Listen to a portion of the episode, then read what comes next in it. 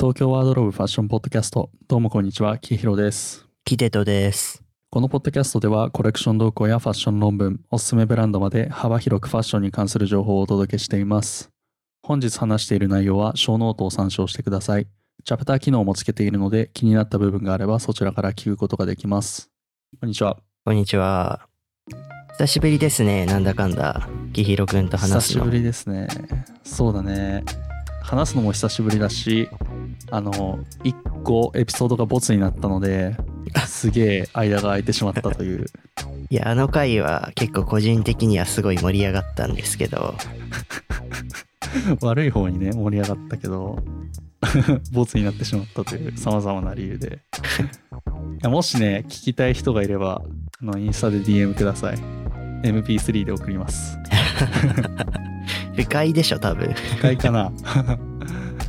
まあ、それはいいんだけど、なんか、キヒロさ、マレーシアいたの、うん。クアラルンプール。そうそうそうそう。ちょっと出張で行っててもうめちゃめちゃ楽しかったね。えー、いいな。行ったことある？マレーシア。ない。ああ。なんかね思ってるよりアジア感はなくて渋谷かけ銀座みたいな。中心部はねそんな感じだった。そうなんだ。あのサイネージって言ってあのうーん OH なんて言えばいいんだろう。あのビルとかのさ壁面とかにさあの、うんうん。広告あるじゃん。でっかいやつ。あるね。れが全部あのデジタルなのよ。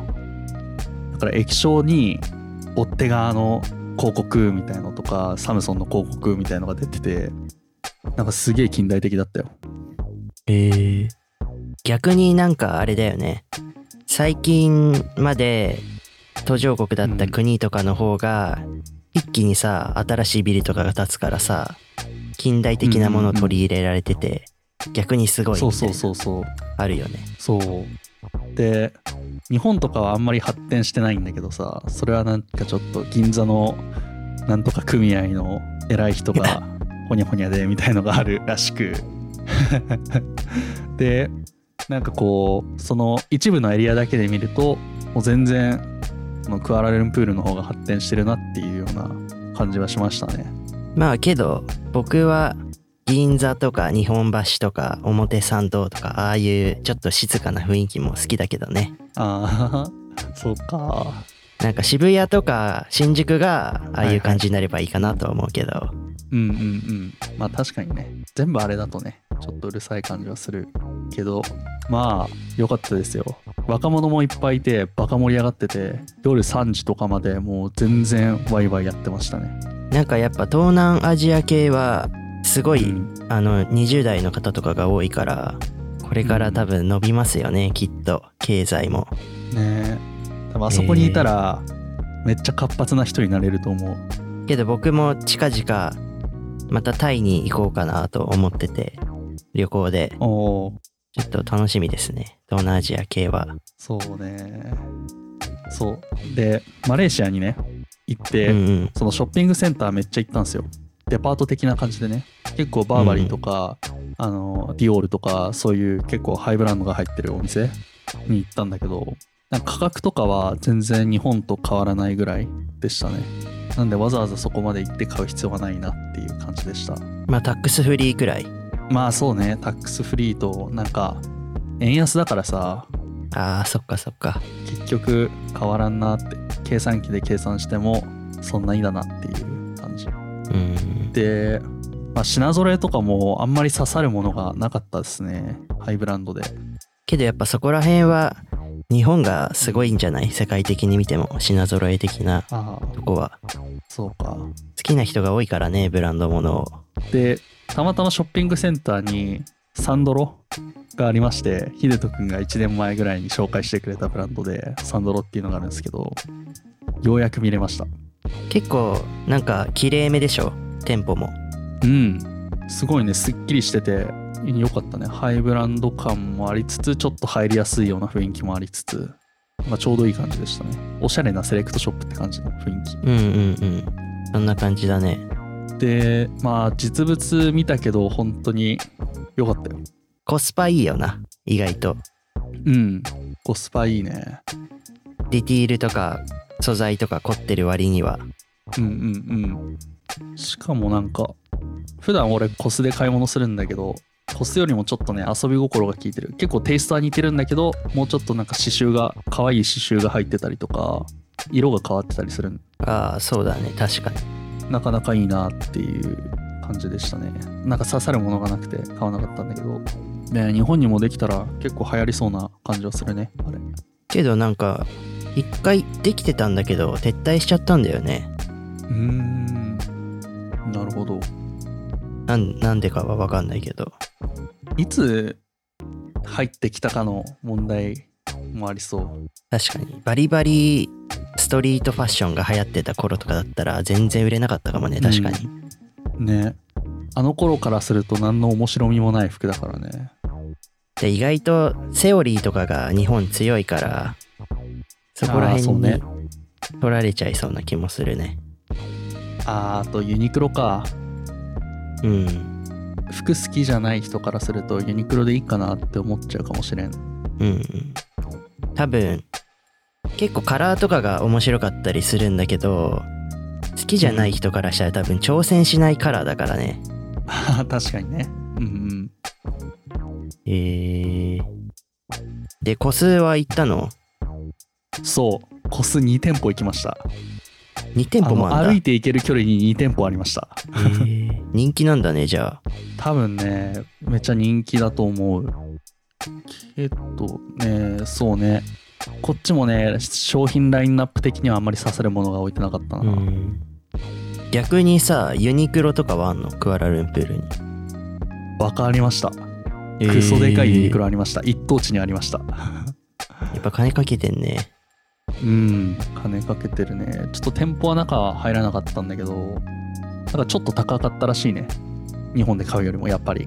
へえけどその値段帯でも売れるんだね。うーんどうなんだろうな。安い製品売ってるところにあまり行かなかったけどやっぱり向こうでもコスパいい扱いなんじゃないの？うん。物価的にはどうなの？マレーシアってあーまあトントンよりちょっと安いぐらいかなって感じかな。うん。日本とね。なんかそこまで劇的にバカ安っていうのはなかったね。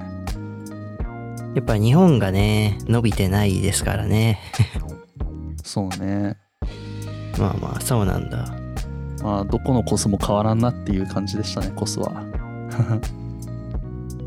なんかいつだっけな六本木とかで遊んでた時に なんか KL みたいなよくわかんない外国の男乗っててアカウント見たら乗っ取られたかなと思って。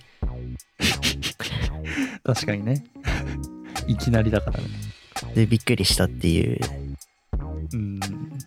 俺絶対海外とか行かないからね。びっくりしちゃう。人にあげられたら。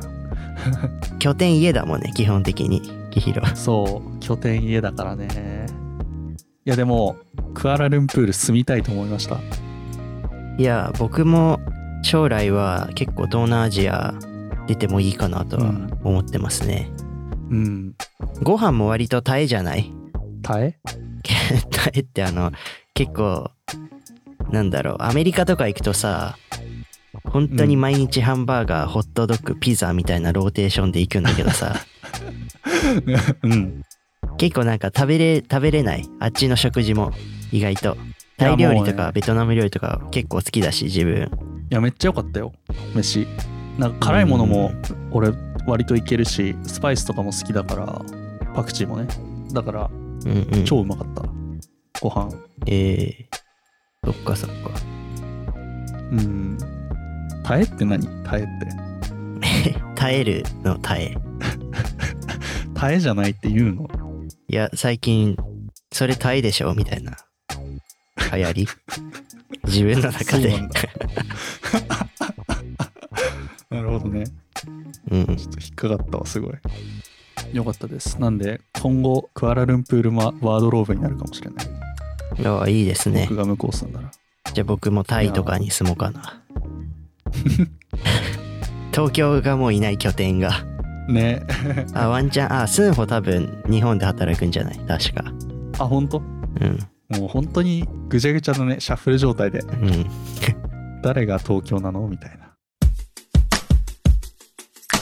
で、なんか、この前さ、はい。昔からフォローしてくださってるフォロワーの方からうん。DM をいただいて、インスタで、はいはい。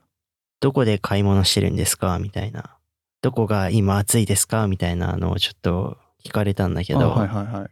うん。なんか最近ずっと自分、ゴルフとか、ゴルフのレッスンばっか行ってて、そういうの行ってないなって思い、やっぱ反省しまして、うん。最近ちょっと表参道とか、原宿ら辺をブラブラしてて、うん。で、どんなとこ見てんのかなみたいなのをちょっとお話ししようかなと思ってるんですけど、いいですね。キヒロもさ、載せてたけど、スーパー A マーケットとかはい行ってたよね、はいこの前。言ってましたね。ヒデトと数日違いで言ってたね。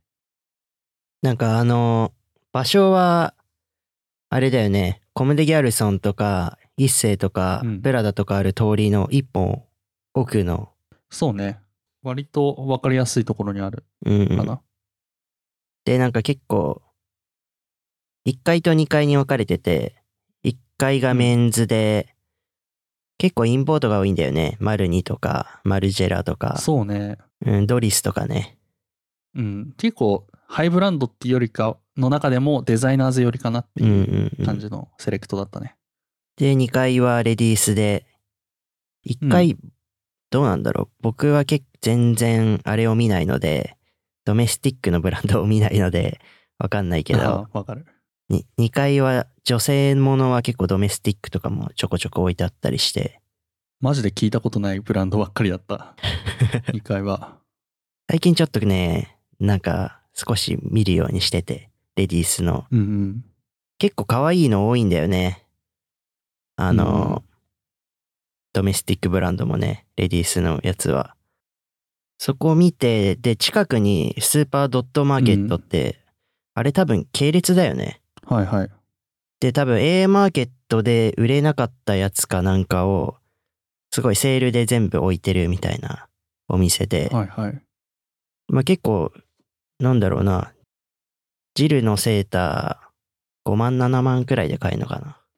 結構うん。値下げしてるものとかもあったりして、結構ね、いいものが、サイズとかがあれば買えます、みたいな感じかな。うんうん。でも、やっぱりさ、売れてない理由があるなって服ばっかりじゃなかった？うん。いや、なんかアウトレット味を感じる。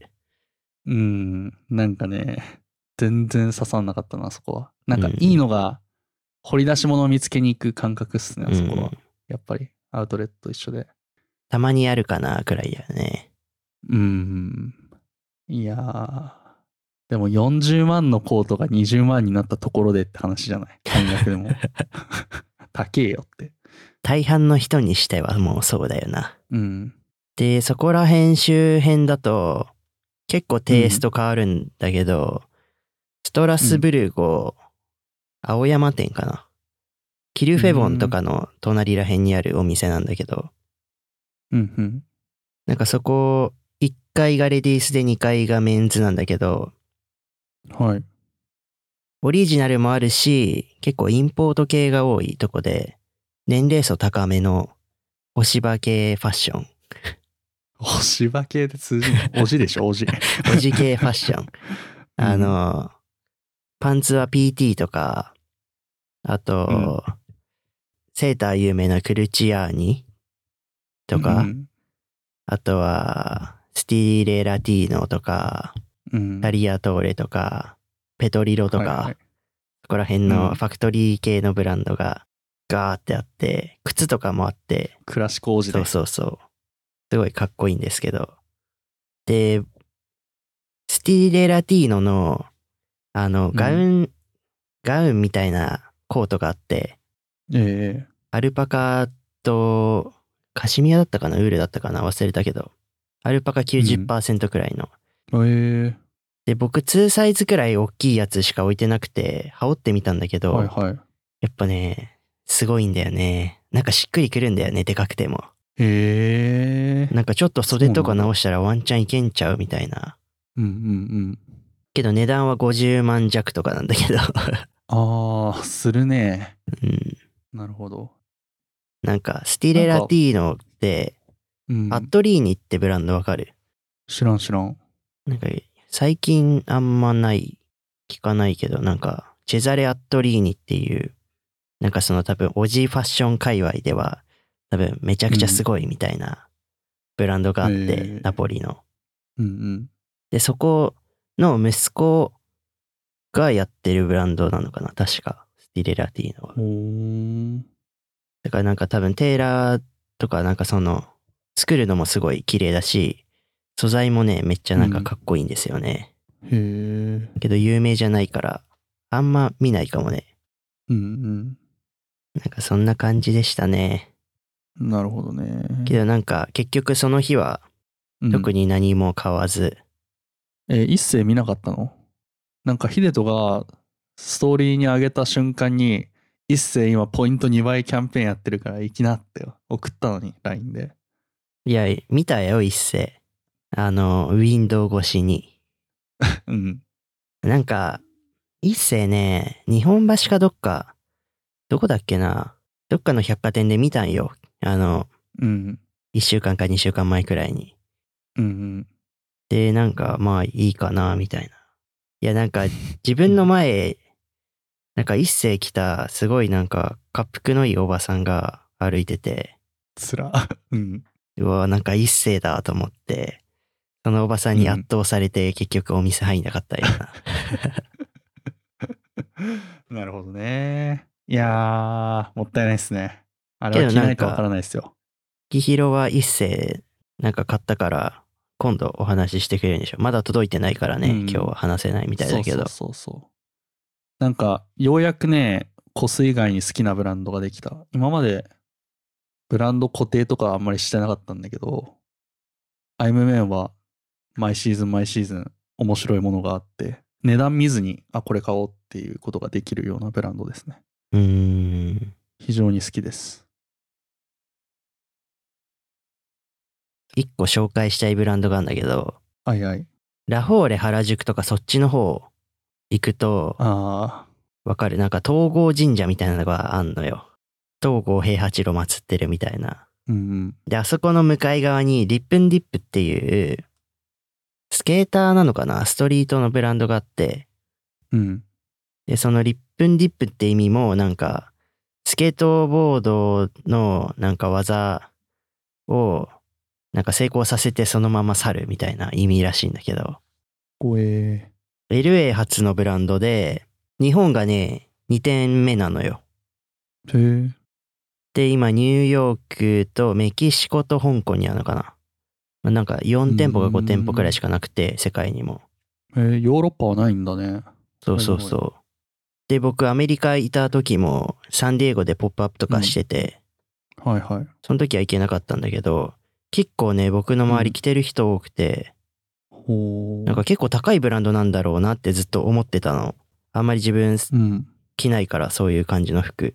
はいはい。けど結構刺繍とかがっつり入ったり、うん。ボアの加工みたいなわかる？刺繍なんだけどモコモコしてるやつ。おー。モコモコしてる刺繍みたいなのあんじゃん。パームとかに。クマさんのやつ。ああいう感じのやつとか。あ、はいはいはいはい。それ、普通のブランドだったら3万4万いくよねみたいなのが2万とか1万5千円とかで買えたりして、ほえー。すごいね、可愛くてうん。安いブランドがあるんですよ。リップンディップっていう。なんか、ロスだと、シュプリームの隣っぽいね。店。あ、そうなんだ。行ったことないんだよね。ポップアップなのかなこれ。まあ、良さそう。すげえ。え、このさ、俺さ、猫？この、うんうん。猫騎士感あるんだけど、どっかで見たことあるんだけど、これ。何これ？多分ね、流行っ、フリー素材？いや、フリーじゃないんだよね。その、なんか中指立てた白い猫が、割となんかう、ん。一番最初にできた、アイコンみたいなやつで、はい。それを T シャツに書いてあるのがなんか売れたのがきっかけで世界展開が始まったらしい。あー、なるほどね。ドラッグとか、コカインとか、マリファナとか、うん。マッシュルームとか、そういうやつをもじってるデザインとか、あーが多くて、けどなんか、すごいポップに書かれてて、可愛いみたいな。かわいいっすね。猫好きの僕としては、なかなか良いと。で、ダウンとかもね、すごいモコモコしてて、すっごいいろんな色、いろんな色なんだろう、tie dye じゃないけど、なんか絵の具のバケツ水でギューンみたいにしたみたいな。わかる？言ってること。あー、なんだっけ。ハイドロディップだ。わかんないけど、スニーカー。でよくやる。はい。ハイドロディップです、あれは。で、そのなんか、ダウンとかも結構、全然シルエットとか可愛いんだけど、5、6万かなって思って値札見たら2万5千円とかで、おーん。パーカーも総刺繍もう全はい面全部刺繍みたいなので、い、や、これ4、5万でしょみたいなのが、2万とか2万5千円とかで買えんのよ。へー。だからなんか、どこで利益出してんのかなみたいな。他のブランド利益もらいすぎかなみたいになっちゃうんだよね。なんかそこを見ると。うん。これ、フーディーが1万6千円とかそうそうそう。で買えるってすごくない？安いんだよ。?1 万本当に8。千円とか。安いね。これはすごいな。なんか、もうちょっとストリート系で生きったブランドとかだと、めっちゃ高いもんな。2万以上がデフォみたいな。2万5千デフォみたいな。そうそうそう。あんま流行ってないよね、多分。僕、周りは、なんか着てる子がちょこちょこいるんだけど、そんな知ってる人いないかな、みたいな感じなんだけど、うんわかんない。いや、俺知らなかったもん、これ。でも猫はどっかで既視感がある。マジで見たことある、こいつ。なんだ、こいつ。なんだろうね、インスタとかで出てきたんじゃない？ほんととここね、いいよ、本当になんか、おしゃれなストリートを始めたいみたいな人、すごいいいと思う、うんここのブランド。まだヤリラフィーとか、なんか転売ヤーとかに侵されてない感じがするうね。んうん。シュプとかさ、もう転売ヤーのユニフォームやん。なんかストリートってさ、うん。結構着回し効かないやつ多いじゃん、派手すぎて。うんうんうん。わかるかも。けどさ、ハイブランドのやつはかっこいいし、ディティールもあるけどさ、高いしさ、そんな着回しできないやつをさ、パコパコ買えないじゃん。普通の人ってなかなか。中国人のあのお金持ちの方とか以外。そうね。だから結構なんか、まあブランドとしてもなんか、あの、ストリート系にハイブランドが切ったのってなんかすごい頭いいなとは思うんだけど、うん。普通の人からしたら、やっぱなんか、かっこいいものをなるべく、ねえ、そんなに値段出さないで買いたいじゃん。うん。ヒップホップ系とかストリート系になると特に。だからなんかすごいいいブランドだなと、僕は思ってますね。えー、やばい。俺めっちゃ欲しい T シャツ見つけちゃった。めっちゃマッチョなあの、リップンディップの猫がさ、あの、ゴールドジムの、あの、T シャツの真似してるやつ。いや今度見に行ってみ、あの、そんな遠くもないし、表参道からだったら。えー、行きます。いつ行けるかな？ちょっと行くとき、俺も教えてほしいな。行けたら行くわ。絶対来ないやつじゃん。行けたら行く。違う違う違う。本当に行くから。いいね。行こう。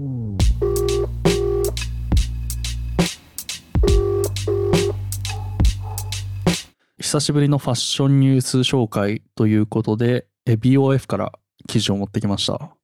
題名はですね、コーチはアクセス可能なラグジュアリーに終止符を打つっていう、あ、これ全部ディープ L で翻訳してるんで、ちょっとちぐはぐなアクセシブルラグジュアリーか。じゃあ、そうそうそうそう。そうそう、アクセシブルラグジュアリーに収支を打つというはいはい。なんで、ところどころね、変な言い回しがあるかもしれませんが、まあ、ディープ L クオリティというところで ご周知ください。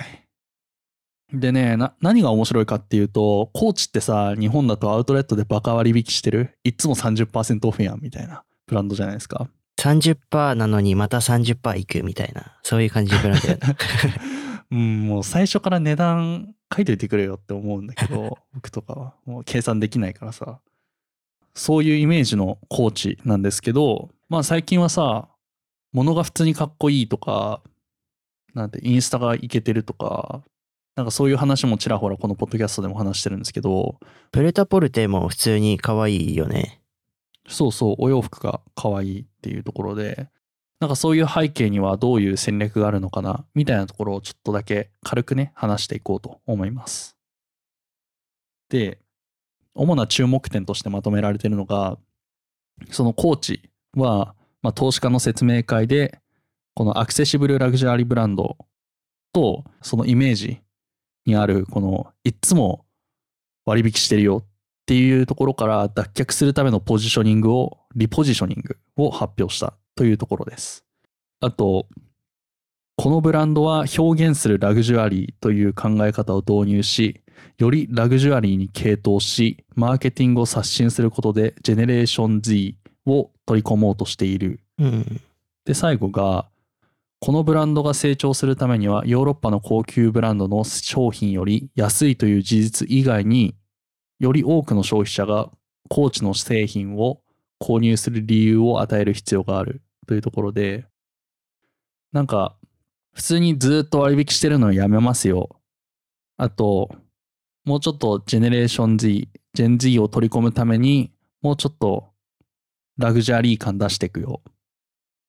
もう一つが、えっ、と、安い以外にも欲しいっていう理由を作らなきゃいけないねっていうところがうん主な注目点でした。じゃあやっぱ全体的にブランドとして価値を上げていく方向に行くと。うんうんうん。うんそうね。価値上げて安い以外に買う理由っていうところを出していくと。けどなんか、バレンティノとか、うん。まあディオールとかグッチとかも、まあなんかライセンスでボロボロにやられた時期とか、なんか、百貨店の化粧品コーナーの隣で売られてたような時期もあるし、うんうんうん。全然なんかうまくやっていけば、高い、高いブランドにもできるような気はしますね。確かに。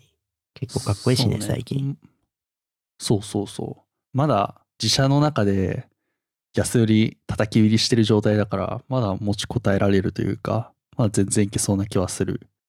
僕たちからすると、あのファッション好きな人からすると、コーチってなんか安売りしてるよねとか、ちょっとそれってどうなのみたいなイメージがあるけど、結構一般の人からするとそんなにコーチっていうと、あ、いいもの使ってるねとか、高いブランドだねっていうイメージだと思うから、一応なんかブランドものっていう、うん。あれはあるよね。地位は獲得してるよね。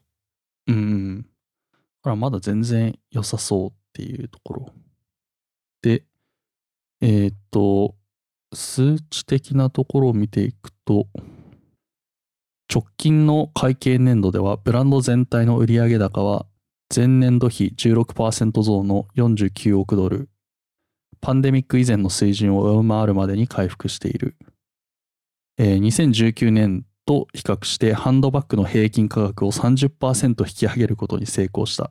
えっていうか、価格を下げなかったみたいなイメージなのかな、ここだと。うん。けどなんか元がさ、あんまり高いブランドじゃないから、うん。なんとか耐えてるんだろうね。うんうん。そんな高くなったイメージもない。し、多分、周りもすごい上げてんじゃん、最近。うんうんうん、そうね。に乗じていけてるみたいな。耐えてる。うんうんうん。えっと、BOF のレポートによるとですね、米国と中国の富裕層の間で、こうバッグを買うときにどのブランド買いますかっていうときに考える、その選択肢として、えーコーチがトップ10にランクインしているというところです。これ結構意外だよね。うん。富裕層の中でトップ10に入ってくるって結構相当じゃない？けどなんかその富裕層のさ、定義がわかんないよね。ああ。日本でいうなるほど1億円のさ、富裕層、富裕層1億円だとして、うん。まあ中国はわかんないけど、アメリカで1億円って言ったら多分、そこまでだしね、多分。うん。うん。そうね。なんだろうね。米国と中国だからな。なんかもっと、ヨーロッパのちょっと貴族的な意味合いでの富裕層、家の伝統があってとかではない米国と中国んだとしたら、成り上がりお金持ちみたいな。だとしたら、あんまりブランドを知らない可能性もある。逆になんかあれかもね、それこそこれから伸びるであろう東南アジアとか、まだそんなブランドものを買ったことないみたいな人たちに、そういうイメージを植え付けるってのは結構でかいんじゃない、うん。人口でかいしね、そうアジアは。で、なんだろう、全部読むのはちょっと、あれなので、あれっていうか退屈になっちゃうんで、面白そうだなっていうところをピックアップすると、転売の台頭が自体をより困難にしているっていうところで、消費者が同じ値段のコーチのバッグではなく、1000ドルの中古のグッチのバッグを買うことを止めることができるのだろうかっていう、その、ゴリゴリハイブランドの中古か、同じぐらいの値段の新品のコーチのバッグ、そのバトルでどうやったら勝てるのみたいな話をしている。うんうんうん。日本でもあるよねっていう感じかな。メルカリでハイブランドの中古を買うか、それともコーチを買うかみたいなところであると思うんですけど、えーっと、なんかアンバサダーを結構コーチは活用していて、まあ、それによって、ちょっと値段以上のものに見せる。最初の方に言った、なんか価格以外に買ってもらう理由っていうところで、そのインフルエンサーを活用している。で、2016年にセレーナ・ゴメスを起用して以来、えっ、と、40人以上のグローバルインフルエンサー、ミュージシャン、俳優、その他セレブリティを、えっ、と、そのインフルエンサーとして、えー囲っているというところで、うん。なんか、こういう広いアンバサダー、それこそスポーツ選手とかミュージシャンとかを、まあ、起用することで顧客層を広げるっていう鍵になるといういうように考えられているらしいですと。なんか、グッチがハリウッドセレブ使って売り上げ伸ばしたみたいなのと似てますね。そうそう。そうね、そうね。で、えーっと、2000年にコーチがアクセシブリラグジュアリーという言葉を生み出し、黄金期を迎えたように、今は表現力豊かなラグジュアリーで、コーチの次の黄金期を迎えようとしている。ということを、まあ、CEO の方は述べていますと。うん。なんか、アクセシブルラグジュアリーの市場全体がやっぱ小さくなりつつあるみたいなのを本で読んだ気がして。2030年アパレルの未来みたいな本でなんかそんなことをあ読んで、はいはいはい。だからやっぱそこの危機感もあったんじゃないかなと、ブランド的に。なるほどね。多分二極化が進むと思うんだよね。富む人とうんうん貧しい人の。そこも考えてんのかなと今思いましたね。うんうん。なるほどね。で、えーっと、まあその後は結構インフルエンサー活用しているっていうことがトロトロと書かれてますね。1万人以上のフォロワーを持つ7500人のインフルエンサーが今年一度はコーチについて投稿しており、TikTok でも成功を収めたとか。うん。うん。そうね。で、他の人のコメントだと、この価格帯で、まあ安い価格帯でブランドの価値を維持できるのかが問題ですとか。だから、そうね。最初に言った主な注目点とかに戻るんだけど、やっぱりアクセシブルラグジュアリーから脱却すると。で、脱却すると言ってもまだ多分安い価格帯にはとどまる。この書き方を見ていると。多分そんなにすぐには移行できないんだろうね。うん、値段をバチクソに上げるとかではなく、そこまで、まあ、ディスカウントしないみたいなイメージなのかな。うんうん。で、その中で表現するラグジュアリーっていう考え方を導入して、結構インフルエンサーをめちゃめちゃ活用してマーケティングを行うことによって、ジェネレーション Z を取り込もうとしている。というのは、えっ、と、安いっていう理由以外に、コーチの商品を購入する理由を与える必要があるからだねっていうような形の記事でしたね。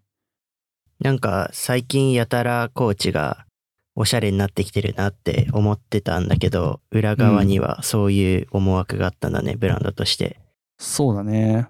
ただ安くするだけではなくっていうところで、結構ね、クリエイティブディレクターとかも、えっ、と、まずロエベとかのやっていたスチュアート・ビバースかな？なんていうの、ガチガチのハイファッションやってた人を取り入れたりとかもしていたっていうところで、デザインが良くなってきたっていうのもあるよねうー。ん。なんかね、表参道とかでも、けどこれ今日までなんだよな。11日まで、9月11日日曜日まで、ちょっとポップアップイベントやってて、コーチが。うん。なんかあの、バッグとか買うとさ、コーチのタグみたいなやつがついてくるのわかる？革の。いやー、わかんないな。なんか、コーチって書いてある、ちょっと四角っぽいやつがあチェーンみたいな見たことあるかもしれない。はいはいつはい、はい。いてんじゃん。うんうん、うん。あれを自分の名前裏かなんかに彫ってもらえて、タダでもらえるみたいな。おうん。そこのイベントに行くと。はい。やっぱその若者がインスタに載せるみたいな。そういうとこを TikTok に載せるみたいな。そういうとこをやっぱ意識してんのかな。なるほどね。